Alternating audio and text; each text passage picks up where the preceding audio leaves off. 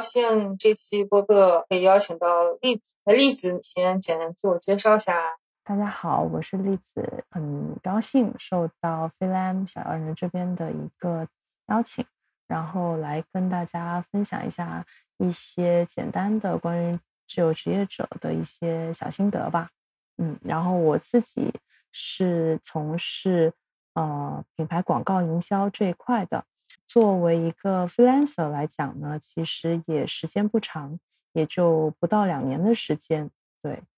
我其实也是一个误打误撞的就进入到这样的一个状态。对我，我可能就是不算一个呃很典型的一个 freelancer，因为其实我呃是意外的失业，然后进入到这样的一个领域，然后才接触到说哦，原来有这么一个。呃，范畴或者是说生活方式吧，就大家以这样的一种工作方式去做的这样一个一个群体，对。栗子现在状态应该算是 freelancer 的感觉吧，还是说你们算是工作室？工作室，那你也属于创业？觉得你怎么理解你现在状态呢？我其实现在状态属于一个专业的 freelancer，然后过渡到一个一个创业的这样的一个状态。我觉得说这两者的区别在于说，你需不需要跟团队一起去合作去做你们想做的事情？对我觉得这是一个呃 freelancer 跟一个创业状态的一种不同。那你觉得现在是属于什么状态？我现在属于一个创业的状态，对，但是曾经是 freelancer。嗯，是的，我自己可能就是因为没有去那种说很积雪的说，一开始我就能够去创业，或者是我把这件事情从来都没有去把它定义为是一个创业的状态，因为我知道有很多的一些 freelancer，他们是属于那种。一开始他们就把自己定义为是一个创业的状态，但是呢，我我恰恰相反，因为呃我自己对创业这件事情并不陌生，包括可能待过创业公司，然后身边也有不少创业的人，所以呢，我其实一开始我甚至对创业这件事情是抗拒的，我并不觉得我想要成就多大的事情，或者是说我有多么大的一个雄心壮志，呃，或者是说我一定有什么。很创新的东西要去做这么一件事情，对，因为其实在我看来，创业首先它是很辛苦的，然后也是很累、很纠结、很考验人的一件事情。所以其实一开始我并不想去说我是一个创业者的的这样一个状态，去走到这个 freelancer 的这样一个状态当中的。对，但其实。反而很搞笑，就是我当时跟别人说我是一个 freelancer 的状态的时候，好，那时候是疫情嘛，就是疫情之后，也就是去年，所以当时很多人身边的一些朋友就就说：“哎，你为什么会是有这样的一种勇气去做一个创业者，或者是说一个创业的状态？”但可能也是因为我自己的心态并没有把自己抬到一个说我在创业的这样一种感觉，所以我反而就没有了这种顾虑跟这种心理压力吧。刚才就是聊聊了题外话，那我们其实还是想问一下例子，就比如说你刚开始的时候应该不是自由职业者，应该是一名上班族是吧？嗯嗯。那从上班族到自由职业者，再到成立工作室。嗯，可以聊一下这些阶段不同阶段经历嘛？就是从上班族到自由职业者的。嗯，从上班族到一个自由创业者的一个阶段来讲，其实，嗯，就我是属于一个误打误撞进入到这样的一个状态。呃，我相信其实现在有非常多的年轻人会想要去做一个自由职业者，因为觉得说它是一种比较自由的状态。我不否认这当中也有某种自由。我进入到这个状态的时候，一开始会有一些迷茫，以及会有一些呃不知所措，因为当你以前可能会有团队、会有老板、小伙伴跟你一起去呃做一件事情的时候，你会有团队之间的那种相互帮助，嗯，然后到了一个你自己做自由职业者，完全安排自己的时候。的那种状态，它其实是完全不一样的。对，所以这个经历，呃，因为如果说起我的个人工作经验，我觉得这个也是蛮复杂的一件事情。所以呢，这块我就觉得说，跟我的一个成长的经历，就好像其实我一开始毕业的时候，我做的是一个呃我不喜欢的工作，然后包括其实当当年的那个专业，我其实学的是财务专业，那个专业是我不喜欢的专业。然后呢，我非常认真的在读大学的时候，依然觉得说我要去从事这个专业，我很努力的去去学这种，你你知道财务要不停的考试啊。要不停的去学什么中高级啊的那些东西，然后我就非常的不喜欢，呃，一个是那种财务的那种面对数字的工作，另外一个就是你需要不停的去考试的这件事情，所以以至于说我当时一毕业的时候，然后我有机会去做一个跟财务不相关的工作，我就去尝试了。这里面既有我自己一部分觉得说我可以去尝试的这样的一种机会，另外也是呃，当时我的妈妈也很鼓励我去尝试，所以我一毕业的时候，我其实去做一个医疗器械销售，一个就是八辈子打不上关系的这样的一个职业。但是我觉得说，也是你尝试过了之后，你就会更加清楚说我自己不喜欢什么，以及说我不接受什么。所以呢，我做了那个职业之后，我就是越发的清晰的知道，说我一定要做跟创造性相关的工作，那才是我自己真正想要的，从内心去想要的这样的一一个工作方向。所以呢，我就是去面试，然后去去接触这一类的工作。我觉得说，在这个点上也的确。很多年轻人他会不知道自己能够做什么，以及想要做什么的时候，其实大家可以去多尝试吧。就是你终究会达到你自己心里面真正想要的那个东西的。这是我觉得说，我工作这么些年走下来，我觉得说，你最终就会吸引过来你自己真正想要的那个东西。我换到自己真正喜喜欢的赛道的时候，它就变成是一个跟。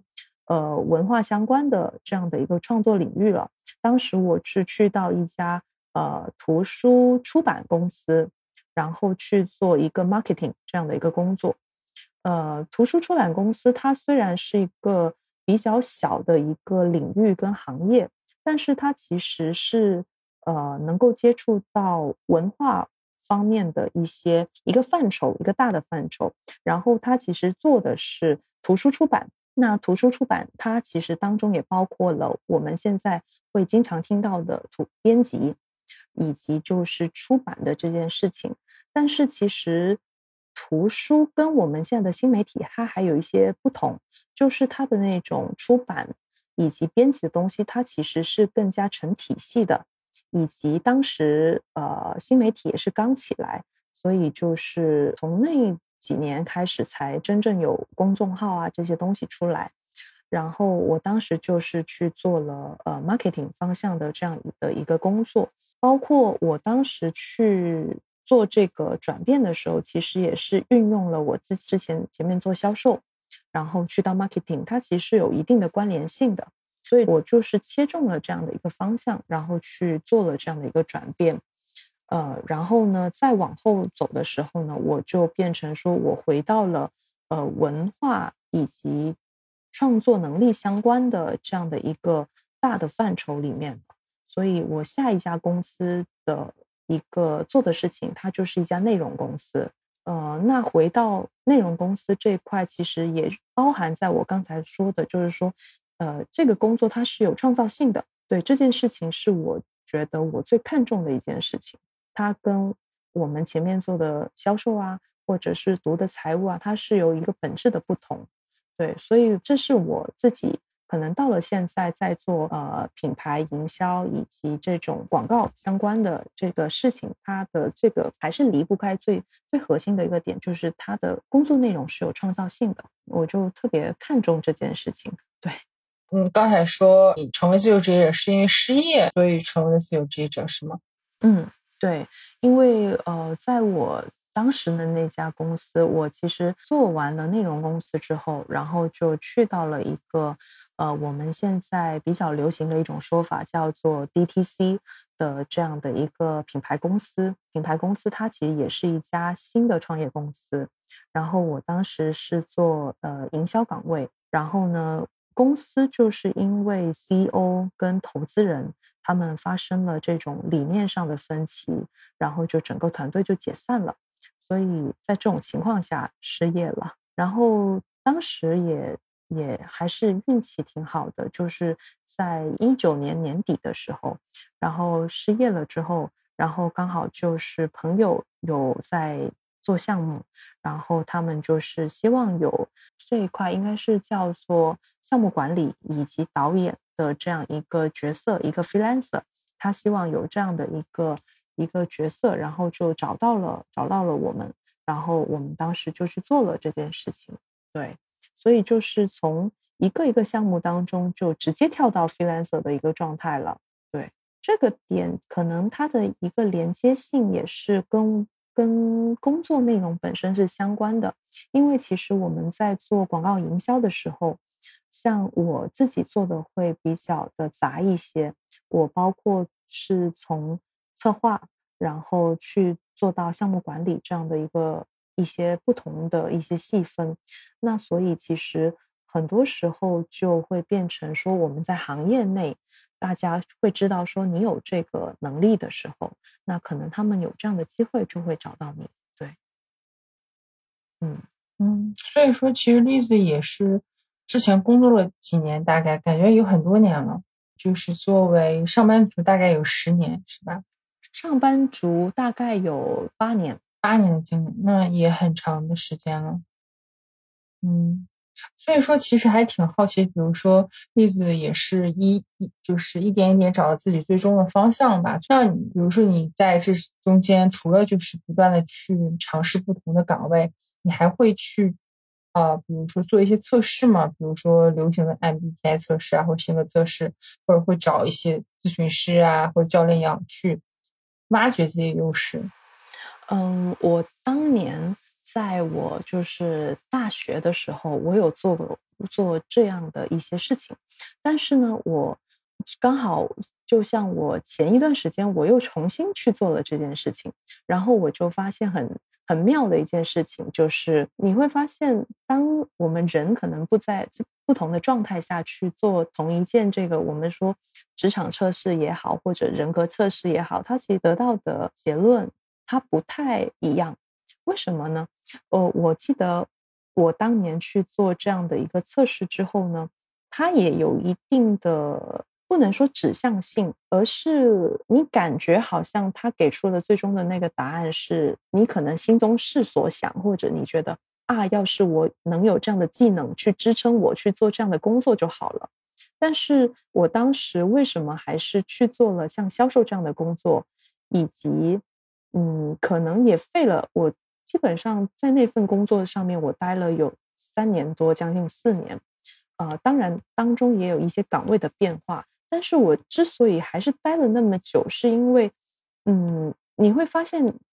你并没有那样的技能去支撑你做那样的选择。可能现在的九五后，他们如果是能够在选专业的时候就能够去做这样的一个测试，然后再去选择你的专业，或者是说你去换专业也好。去早一点找到自己的方向，当然是更好的事情，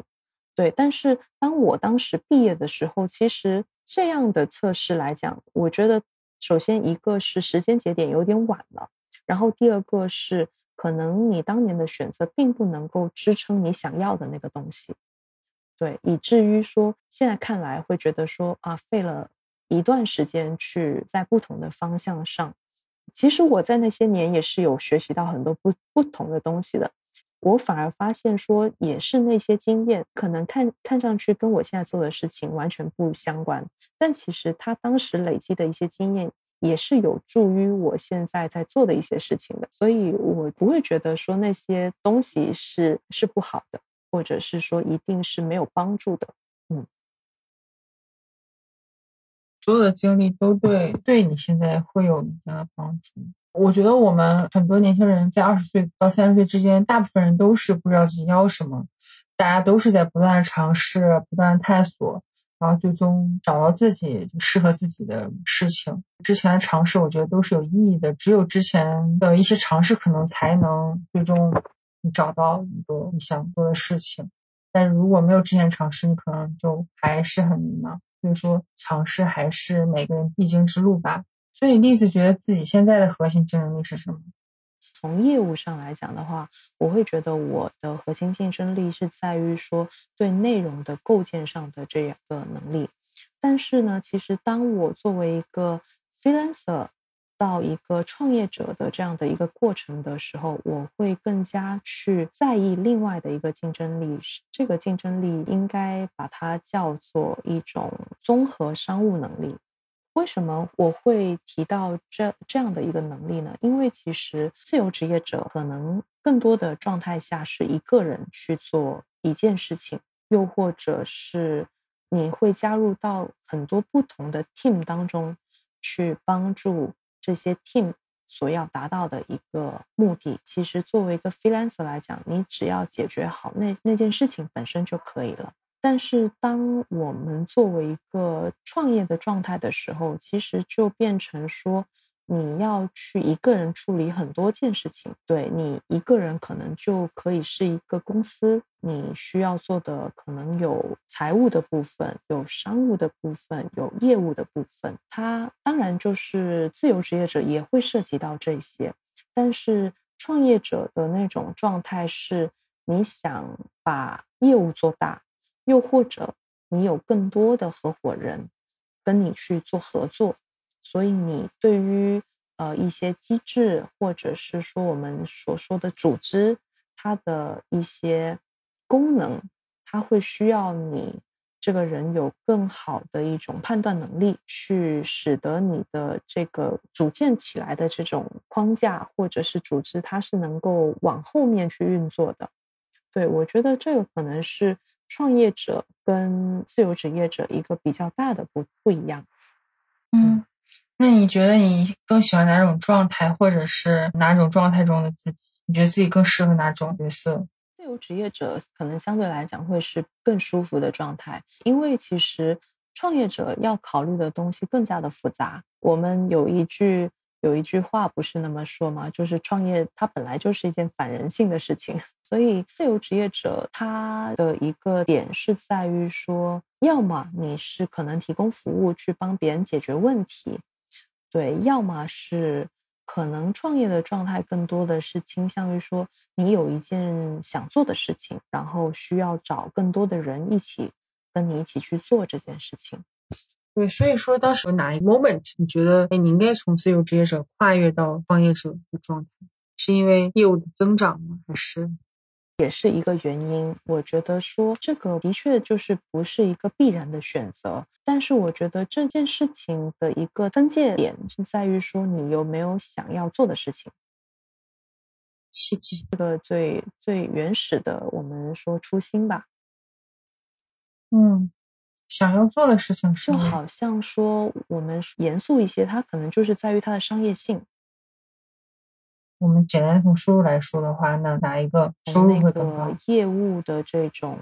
总总量上来讲，做工作室的更高。但是你如果平摊到每个人身上的，那就不一定了，有可能是比你自己做的时候低一点。就好像我最近有一个小的领悟吧。就是做一个老板的时候，你一定要学会怎么去分钱。嗯，是一个人的 freelancer 的话，你可能就不太需要去考虑这个事情。嗯，所以就是说，呃，从上班族到自由职业者，或者说成立工作室，你觉得除了就技能方面，心态是不是更重要呢？重要。我其实身边有过一些前同事，他们也尝试做过 freelancer，然后他们后来都回去上班了。呃，我当时在决定说我 freelancer 的这种状态要不要继续的时候，我跟他们有过一些交流。我问他们说：“你为什么不继续这种 freelancer 的状态？”他们当时就有的小伙伴就给了我一个一些说法。他们说，觉得当你是一个人去工作，然后可能终日身边你也没有小伙伴的时候，嗯，那种有一种孤独感，又或者是会有一些焦虑感，呃，又或者是你的心态上以及状态上都会影响到你的工作状态。所以当时我就在决定说我要不要继续做 freelancer 或者回去上班的时候，啊，我就深深的考虑过这个问题。然后我当时为什么会做出就是说我可以继续这种状态的一个原因，是在于说，其实我觉得大家的那种焦虑感都来自于说我这种状态能够持续多久。说到很现实的点上，就是我的业务能不能继续做下去嘛？所以这个点上，我觉得说这里的心态有的时候是那种你的工作状态会影响到你的心态，而你的心态又会影响到你的工作状态。所以你说的心态，我觉得是肯定是很重要的。你说如何去调整这种心态？比如说我们面对和处理焦虑和突如其来的一个负面情绪，是肯定会有的，并且包括像我自己也有过这种情况。我自己是这样子去处理这个状况的，就是说，我会去想清楚，说我为什么焦虑？焦虑说我现在没有业务呢，还是说我的焦虑来自于说对未来的担忧？我觉得其实解决焦虑最好的方式，在我这里就是你要安排自己做事情。其实当你真的动起来了之后，你就会发现你的焦虑很多时候是不必要存在的。你如果焦虑了，那就是一定是你最近的状态不好，要么就是你的工作状态、你的时间管理上啊，或者是你的身体状态啊、你的你的这种心态上，就是去想太多了。所以说，你会用什么方法吗？就比如说，很多人会冥想啊，或者说。跟更多自由职业者交流啊，或者说你会有具体的一些什么方式？我们落到一个具体的动作来讲的话，我选择的方式去是去散步，对，这是一种方式。然后另外一个方式是整理思绪，这是第二个方式。嗯，然后可能第三个方式是调整自己的状态。这种调整包括了可能在时间管理上、饮食啊这些日常的动作当中。例子应该就是调整的还是比较好的吧？对，这种比较能够在做事情的时候，我不太会受到情绪的影响。我是属于这样的一种人。当然，我也知道有些人他要么就是可能会受到情绪的影响，以及就是那种焦虑使得他没有办法做事情。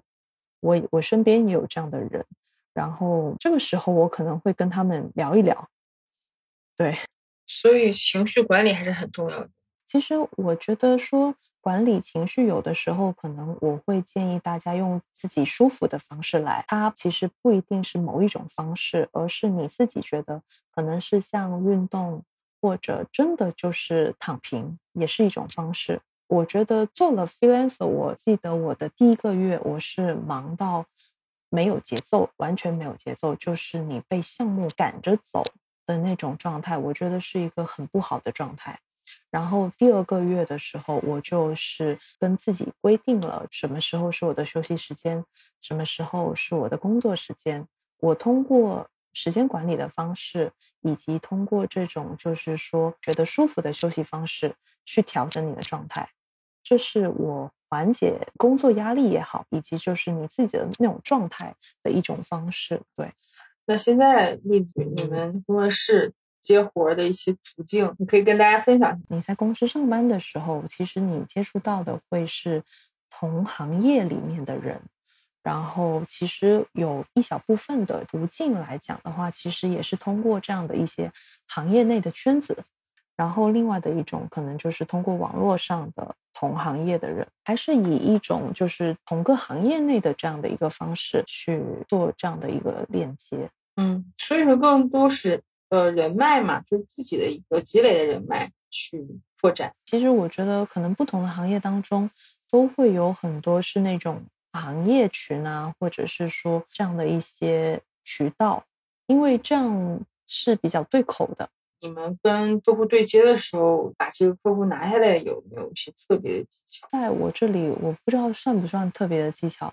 嗯，但至少我会在不管是商务上也好，或者是业务上也好，我都会尽量的去表现专业的那个部分。你接触到一个客户的时候，你也可以从他是否专业的这个角度去判断他是否靠谱。例子，你会拿出你们的作品集啊，或者说你们服务过的品牌展现给客户，是吗？嗯，对，这这也是一个部分。然后可能就是说，可能有的时候客户也会说他的需求，那可能我们也可以从这个需求上面去入手，去跟他聊一些更有针对性的案例，以及他的需求当中我们是怎么想的。以及对话去展现说你对这件事情是很有把握的，这种也是一种体现专业度的一个方式。因为其实或无论是说你是不是一个 freelancer，客户选择一个服务商，他肯定是想要更专业的一种服务。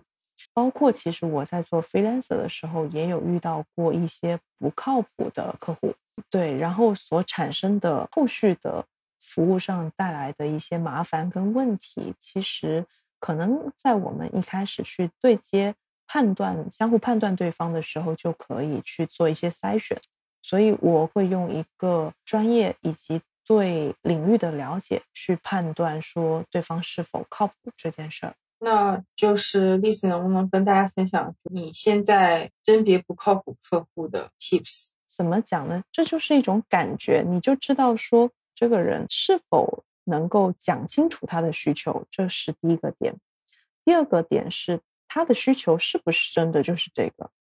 可能这个也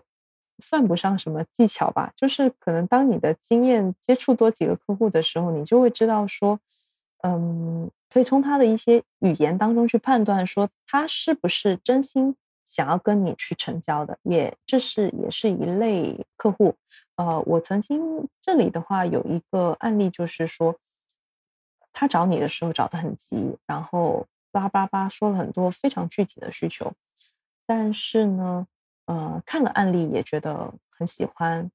然后但是的去到就是聊价格的时候，这个时候就出现了一个比较大的转折，他就觉得，哦，你这个东西就很便宜就可以做到了，他想要的东西可能是 A。呃，然后他可能 A A 级的，然后他看到我给出了很专业的案例的时候，他觉得这个品质很好，他很想要，但是他想要用 A 级的价格去成交，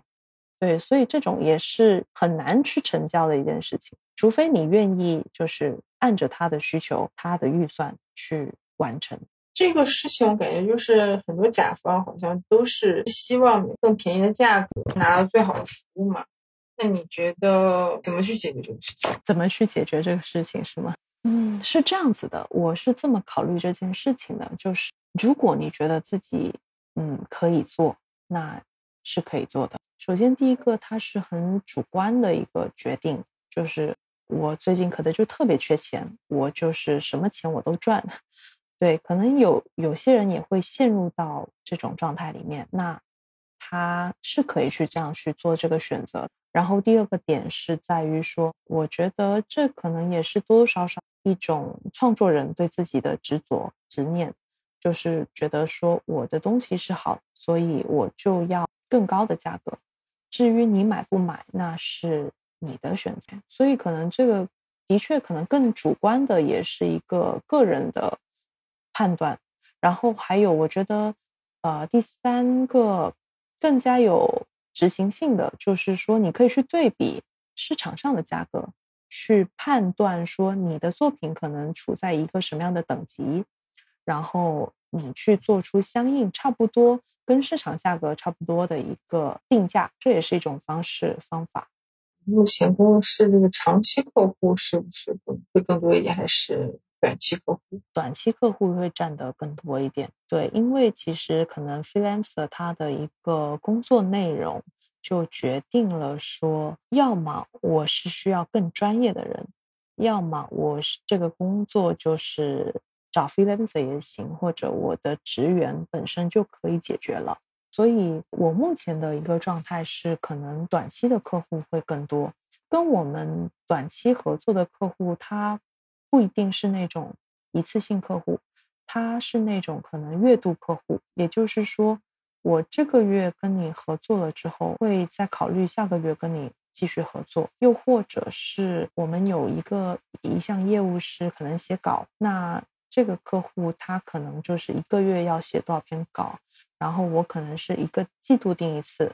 或者是两个季度定一次，但是他的这种状态会随着他的业务变化而变化。我这边反而有的时候遇到的就是因为他的业务变化了，然后他就不再跟我们合作了。嗯，OK，那所以说现在例子就是，比如说你觉得你现在工作室收入稳定吗？就是或者说刚才还没有问到例子，你们现在主要的收入构成为就是构建品牌营销内容。那它其实包括的范围呢，就包括了说从整体的这种品牌营销案，它可以小到是一句文案或者一句 slogan，或者是一个品牌故事。比方说，有的时候我们可能会帮客户去做一个节点的 campaign，它这种可能它的跨度时间会是一个季度或者是大半年。包括其实我们现现在也有考虑，就是说跟一些品牌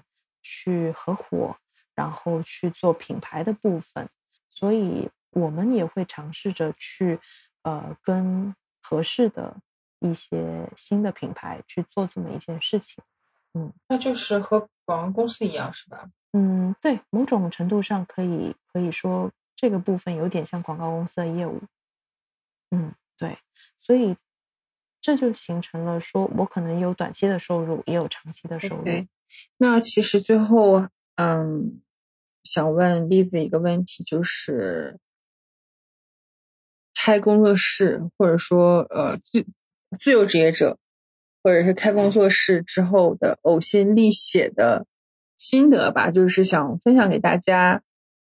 的一些你自己独有的一些经验教训。嗯，可能有一个 tips 想可以跟大家分享的，就是说，无论你是否想要去做一个 freelancer，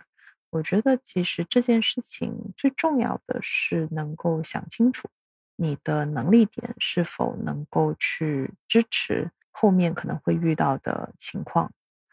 然后，像我们其实开工作室，我觉得说最呕心沥血的，其实还是在。人身上的这种经验教训吧，的确，合适的合伙人这件事情非常难。有的时候，我们也会遇到一种状况，就是我们看到一个小伙伴，他看着也是一个很不错的选择，但是可能当大家坐下来聊了之后，就会发现说，大家都有那个想做成事情的心，但是能不能一起做就不一定了。这里面有包括了，就是利益的平衡，以及遇到问题的时候，谁去最终做的那个决定的那个决定权。所以就是感觉的确就是说，创业跟 freelancer 它可以说是两种不同的状态，对，完全不同的状态，对，需要去警惕你的思维陷入某种局限，以及就是那种你可能可以一个人很强大。但是你去跟团队相互做事情的时候，能不能有舍己的那个部分，是可能需要警惕的。嗯，我我确实觉得 freelancer 的话，比如说一个人的话，那他其实适合做那种自媒体呀，自媒体这种就是一个人，然后或者是这个核心就是他嘛，媒体因为他是自己去出镜或者自己的一个 IP，那核心就是他。我觉得这种是很。有自主权，然后或者说他是一个老师，类似于一个线上的一个英语老师，或者线上一些，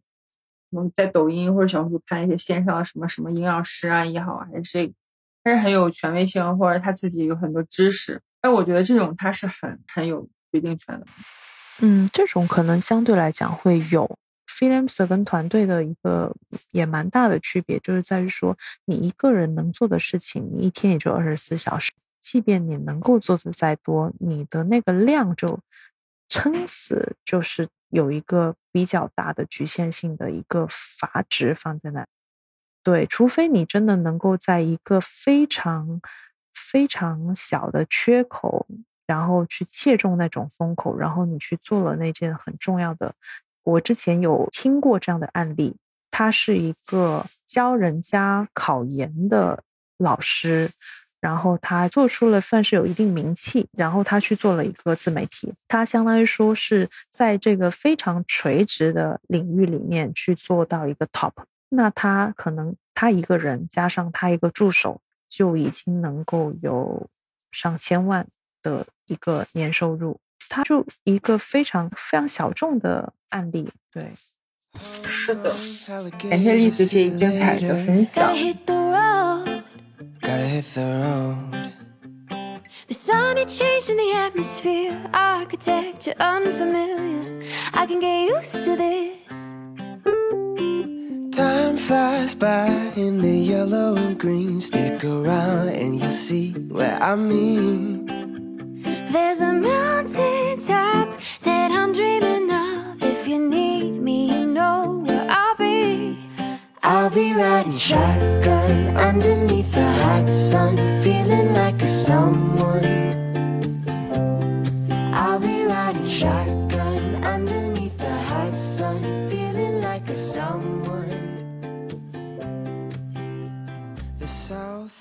the equator, navigate it. Gotta hit the road.